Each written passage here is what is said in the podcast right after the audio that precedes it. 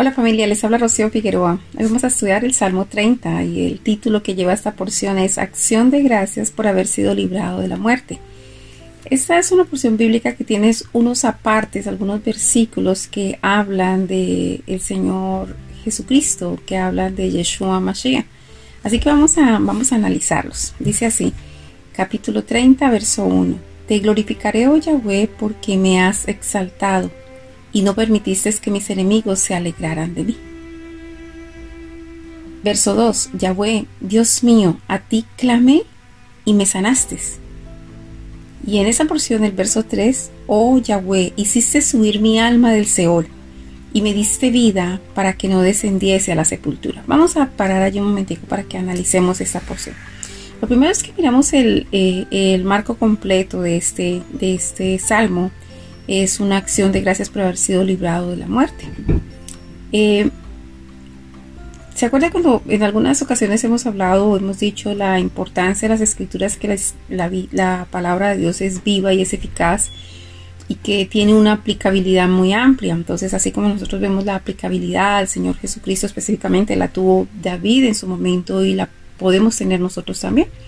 Porque nosotros podemos hablar de la importancia del agradecimiento que nosotros debemos dar al Señor y las acciones de gracias por haber sido librados de una muerte espiritual segura si no hubiese sido por la obra redentora de, Yeshua Mashiach.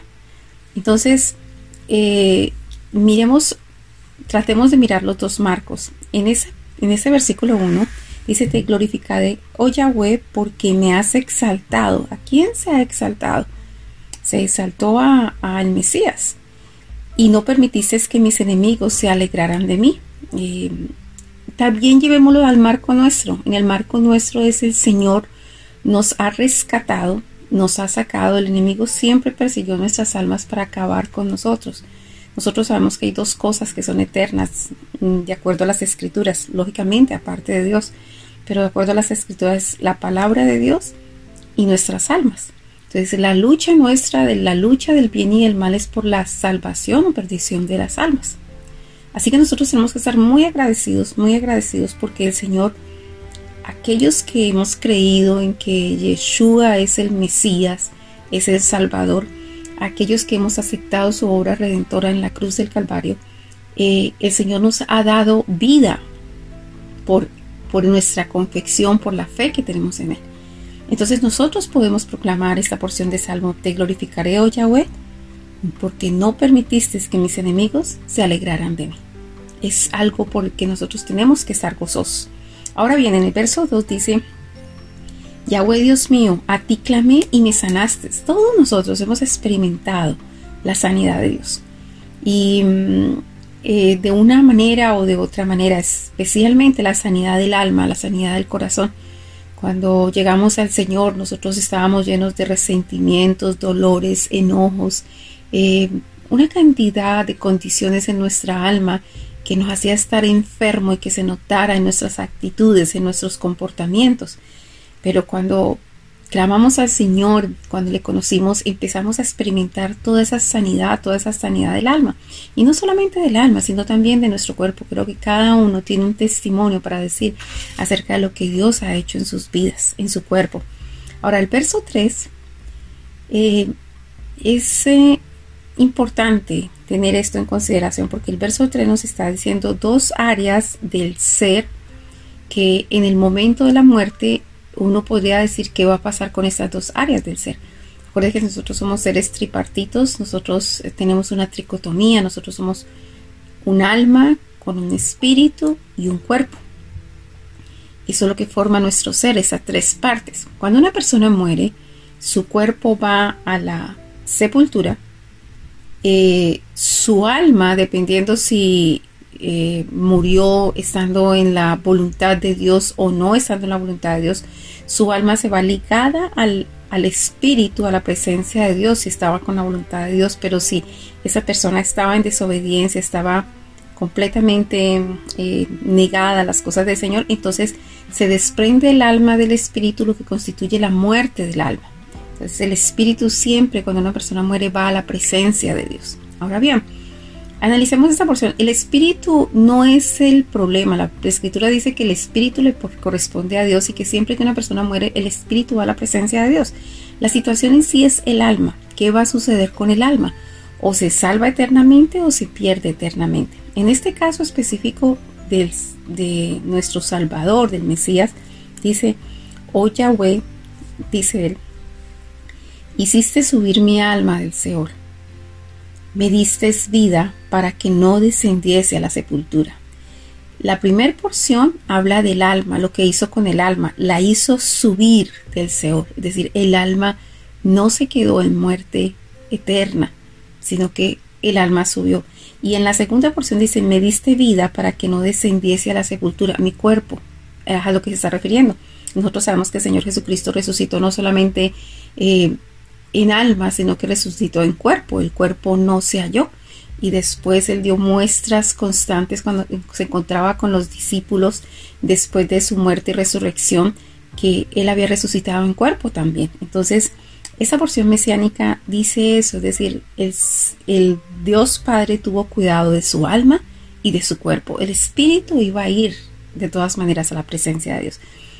Esa es la confianza que nosotros tenemos. El día que nosotros moramos, y nuestros cuerpos sean sepultados, pero nuestra alma, nuestra alma va a subir, va a subir a, al Señor porque el Señor no la va a dejar en muerte, esa es la promesa, es el, esa es la, la obra redentora del Señor Jesucristo que hace que nosotros nos salvemos para eternidad. Miremos lo que dice el verso 4. Cantad a Yahweh vosotros sus santos y celebrar la memoria de su santidad. Porque la razón por qué él está diciendo, cantad a Yahweh vosotros su santo y celebrar la memoria de su santidad. porque usted le va a cantar a él y porque va a celebrar la memoria de su santidad? Porque un momento será su ira, pero su favor dura toda la vida. Por la noche durará el lloro y a la mañana vendrá la alegría. Entonces, Está diciendo, hay razones para que nosotros cantemos al Señor. Hay razones para que celebremos su santidad, porque en la santidad del Señor Él no va a permanecer enojado con nosotros, en santidad no va a permanecer con rabia, a pesar de todas las cosas que nosotros hayamos hecho. Entonces hay que cantarle a Él. Eh, nosotros los santos, nosotros estamos llamados a vivir en santidad. Y dice, y celebremos la memoria de su santidad. Porque cuando hay santidad y en el caso del Señor, él, no dura todo el tiempo con enojo, con, con, malestar por las cosas que nosotros hayamos hecho. Es, es más grande el carácter de Él de amor, de misericordia, de paz, de, de, de bendición hacia nuestras vidas. Por eso Él dice, cantad a Yahweh vosotros su santo y celebrar la memoria de su santidad. Porque un momento será su ira, pero su favor dura toda la vida. Es decir, yo recuerdo cuando leía el libro de John Wesley y hablaba sobre Susana Wesley, su mamá, que decía, tengo por cierto que independiente de todos los males que una persona haya recibido en la vida, son mucho más las bendiciones que, los males. Y, y, es cierto, es cierto, la verdad es que es, es mucho más el amor, el cuidado, la protección, la bendición para nuestras vidas que, que las dificultades y problemas y situaciones eh, malas que nosotros hayamos podido tener en la vida. Así que esa es una buena razón para alabar al Señor y para celebrar la memoria de su santidad. Versos 6 y 7 dice, de pronto empieza a hablar un marco que nosotros tenemos en los que nosotros podemos caer con mucha facilidad. Y es el marco en que cuando nosotros estamos en buenas condiciones y la situación está bien, nosotros tenemos la tendencia a olvidar al Señor. Es como que no lo necesitamos. Es como un mal creer en nuestra vida de que no lo necesitamos. Eh, pero yo creo que ustedes y yo he experimentado que en los momentos más difíciles de nuestra vida, en los momentos de más conflicto, en los momentos de más prueba, es donde nosotros hemos podido eh, levantar una, una relación, una comunión con el Señor enorme, enorme. Así que por eso hay que glorificar al Señor en todo tiempo, porque aún en esos momentos de dificultades donde nosotros activamos una relación hermosa. Y ojalá que nosotros no necesitemos de tener problemas y dificultades para poder tener una relación eh, para con el Señor, sino que nosotros de, de nuestro corazón salga a tener constantemente una relación con el Señor. Miremos entonces el verso 6 y 7, dice, en mi prosperidad, dije yo, no seré jamás conmovido, porque tú, Yahweh, con tu favor, me afirmaste como monte fuerte. Escondiste tu rostro, fui turbado. Entonces, eso es lo que sucede muchas veces cuando nosotros estamos en nuestro momento de perfecta salud, juventud, prosperidad, em, eh, toda clase de bendición. Cuando nosotros estamos en esa condición, regularmente hay una tendencia a creer, jamás seré conmovido, esto nunca se va a mover, esto siempre va a seguir así, esta es mi condición y así voy a seguir. Pero entonces dice, reconocer, reconocer cuando nosotros estamos en un momento de privilegio, en un momento de prosperidad, de bendición, de salud, de juventud, y en todos esos momentos nosotros necesitamos reconocer de dónde viene esto. Dice que la razón, dice, en mi prosperidad dije yo no seré jamás conmovido, porque tú, Yahweh, con tu favor me afirmaste como monte fuerte.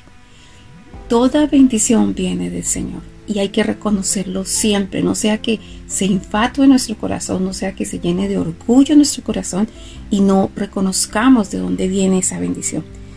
No suceda lo que sucedió aquí. Escondiste tu rostro, fui turbado. Que no esconda nuestro rostro, porque dice la palabra que el Señor no resiste a los soberbios, a los orgullosos. El él se allega a los humildes. Entonces que nosotros tengamos la humildad para reconocer que toda buena dádiva, que toda bendición viene de parte del Señor. Verso 8, 9 y 10 dice, A ti, oh Yahweh, clamé, y al Señor suplicaré.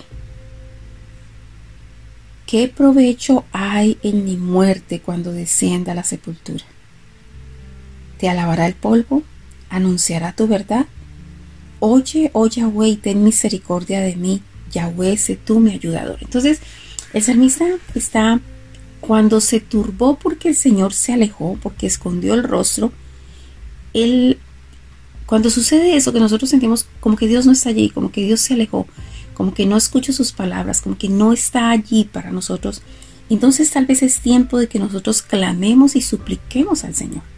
Pero no solamente eso, me gusta mucho lo que, de lo que se habla aquí en, en el verso 9, porque nos deja de claro cuál deben ser los propósitos de nosotros los seres vivientes. Hay una razón, hay un propósito que dará a, a, nuestra vida el norte que nosotros necesitamos. Y se ve aquí claramente cuando dice, ¿qué provecho hay en mi muerte cuando descienda a la sepultura? ¿Te alabará el polvo? ¿Anunciará tu verdad? Allí están las dos cosas que tienen que ser, no sé, elementos fundamentales en nuestro vivir. Es que nosotros alabemos al Señor y que nosotros anunciemos su verdad. En días pasados y en el análisis de otros, de otros capítulos del libro de Salmo hemos dicho la importancia de que nosotros la importancia de que nosotros levantemos un altar de adoración al Señor, un altar de, de oración y adoración al Señor. Acuérdese que levantar un altar de adoración es, ubicar todos aquellos ah, actos que, muestran nuestra adoración. Leer la palabra es un acto de adoración. Eh, orar es un acto de adoración. Ayunar es un acto de adoración. Em, eh, ayudar a las personas en necesidad es un acto de adoración porque nosotros estamos haciendo eso por el Señor y para el Señor. Entonces todos esos actos de adoración nosotros los tenemos que levantar porque nosotros estamos llamados a ser personas que alabamos al Señor. Tenemos que levantar ese altar de adoración y de alabanza al Señor. Debe ser continuo en nuestras vidas. Em, debe ser una, eh, no sé, tal vez una, un hábito en el cual nosotros, digamos, todo el tiempo estaré alabando. Cuando nosotros alabamos y glorificamos al Señor, la presencia del Señor llega. Nosotros tenemos libertad en, la alabanza que nosotros damos al Señor. Así que ese es el punto en que nosotros estamos vivos, ese es el punto en el que hay una razón para vivir. Y esa razón general para todos vivir, porque todos tienen propósitos particulares y todos tenemos propósitos eh, generales. Y dentro del propósito general de todo ser viviente es alabar al Señor y de nosotros los seres humanos, de nosotros que fuimos puestos con privilegios aquí en la tierra es alabar al Señor y dice la palabra alabar al Señor y anunciar tu verdad. Que nosotros podamos proclamar la palabra de Dios, anunciar lo que el Señor ha dicho, que nosotros podamos hablar de los testimonios del Señor, de los decretos del Señor, de las leyes del Señor, de los estatutos del Señor, de todo lo que ha salido de la boca del Señor. Allí, allí nosotros eh, estaremos cumpliendo el propósito para el cual nosotros fuimos enviados. Dice el verso 10, Oye, oh Yahweh, y ten misericordia de mí. Yahweh, sé tú mi ayudador. Si entendemos cuál es nuestro propósito, y sabemos que nuestro propósito es alabar y pronunciar o anunciar la verdad del Señor, pidamos la ayuda del Señor. E, esto se hace fundamental. Cuando usted aborda las escrituras, usted se da cuenta que el Espíritu Santo es su ayudador, el Espíritu Santo es quien le enseña. Entonces, que antes de que usted empiece por todos los caminos de las disciplinas espirituales, le pida al Espíritu Santo que venga a su vida, que le ayude, que le sustente en todo tiempo, porque eso garantiza victoria. Verso 11. Has cambiado mi lamento en baile. Desataste mi celicio y me ceñiste de alegría. Acuérdense que estamos hablando todo un proceso de muerte, de muerte espiritual. Y nosotros hemos sido llamados de oscuridad a luz. Hemos sido llamados de la oscuridad eterna a la luz eterna. Entonces nosotros tenemos que estar gozosos y alegres, gozosos y alegres de que, de que el Señor nos nos rescató de una de, de, la muerte espiritual y que nos ha dado una oportunidad de vida eterna en él. Así que dice, has cambiado mi lamento en baile, desataste mi cilicio y me ceñiste de alegría. Por tanto a ti cantaré, gloria mía, y no estaré callado. Yahweh Dios mío, te alabaré para siempre. Entonces, razones para alabar al Señor, razones para cantarle, como decía acá en, el verso 4, cantar y celebrar la santidad del Señor. Aquí dice, por tanto, por cuanto Él me sacó de la muerte espiritual, por cuanto me ha dado vida y me ha dado la promesa de la resurrección en el tiempo postrero, dice, por tanto a ti cantaré gloria mía y no estaré callado. Yahweh, Dios mío, te alabaré para siempre mientras que esté vivo aquí en la tierra, te alabaré. Cuando llegue a tu presencia, te alabaré. Y por una eternidad te alabaré.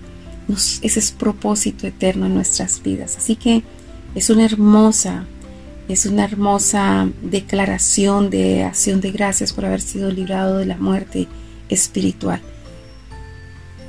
Que la gracia del Señor sea con todos ustedes. Un abrazo grande y bendiciones.